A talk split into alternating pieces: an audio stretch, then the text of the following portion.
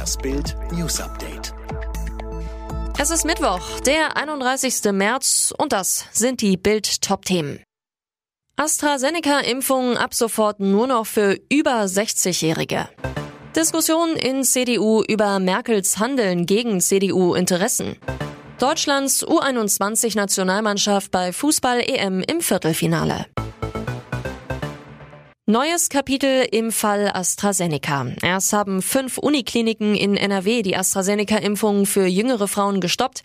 Dann impfte auch die Berliner Charité keine Mitarbeiterin mehr unter 55 mit dem Mittel. Schließlich stoppte Berlin die Impfung für alle unter 60-Jährigen und weitere Bundesländer zogen nach. Grund eine weitere Häufung von Hirnvenenthrombosen nach Impfung mit dem Mittel, vor allem bei jüngeren Frauen. Die Ständige Impfkommission hat deshalb nochmal über den Impfstoff beraten und empfohlen, empfohlen, ihn in der Regel nicht mehr an Menschen unter 60 zu verimpfen. Das wird Verunsicherung mit sich bringen, so Kanzlerin Merkel. Die Alternative wäre aber gewesen, etwas unter den Teppich zu kehren. Sie setzt darauf, dass durch das transparente Vorgehen und die Gewissheit, dass man jedem Verdacht nachgeht, wieder Vertrauen entsteht. Den Kampf gegen Corona will Angela Merkel um jeden Preis gewinnen. In der Partei fragen sich aber viele, ob sie auch will, dass die Union den Kampf ums Kanzleramt gewinnt. Der Vorwurf, Merkel handle immer wieder gegen die Interessen ihrer eigenen Partei. Jüngstes Beispiel, ihr Auftritt bei Anne Will. Vor laufenden Kameras rüffelte Merkel CDU-Chef Laschet, der verstoße mit seiner Landesregierung gegen die Corona-Notbremse, so Merkel, ein Watschen auf offener Bühne. Und die CDU hat keinen Rechtsanspruch auf das Kanzleramt, nüchterne Schilderung der Rechtslage oder schlicht Desinteresse?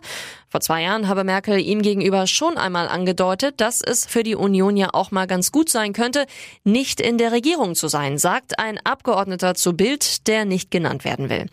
Die Kritiker werfen Merkel vor, sie trage zum Umfrageabsturz mit bei, unter anderem, weil sie an den umstrittenen CDU-Ministern Spahn und Altmaier festhält, statt sie auszutauschen. Wegen rassistischer Drohungen gegen sich und seine Familie zieht der Grünen-Politiker Tarek Alaufs aus NRW seine Kandidatur für den Bundestag zurück. Der 31-Jährige wollte der erste syrische Flüchtling im Bundestag werden. Parteiübergreifend sorgt der Fall für Empörung. Ein Schlag gegen die Demokratie, so CSU-Generalsekretär Blume. Der deutsche Aktienindex ist erstmals über die Marke von 15.000 Punkten gestiegen. Experten machen dafür vor allem die erfolgreiche Impfkampagne in den USA verantwortlich. Kräftig zulegen konnten vor allem Werte, die wegen der Corona-Pandemie stark gebeutelt waren, allen voran die deutschen Autobauer. Die U21 DFB-Auswahl steht im Viertelfinale der EM. Im letzten Gruppenspiel trennte sich das Team von Bundestrainer Stefan Kunz von Rumänien mit 0 zu 0. Das reicht für den Einzug in die K.O.-Phase. Alle weiteren News und die neuesten Entwicklungen zu den Top-Themen gibt es jetzt rund um die Uhr online auf Bild.de.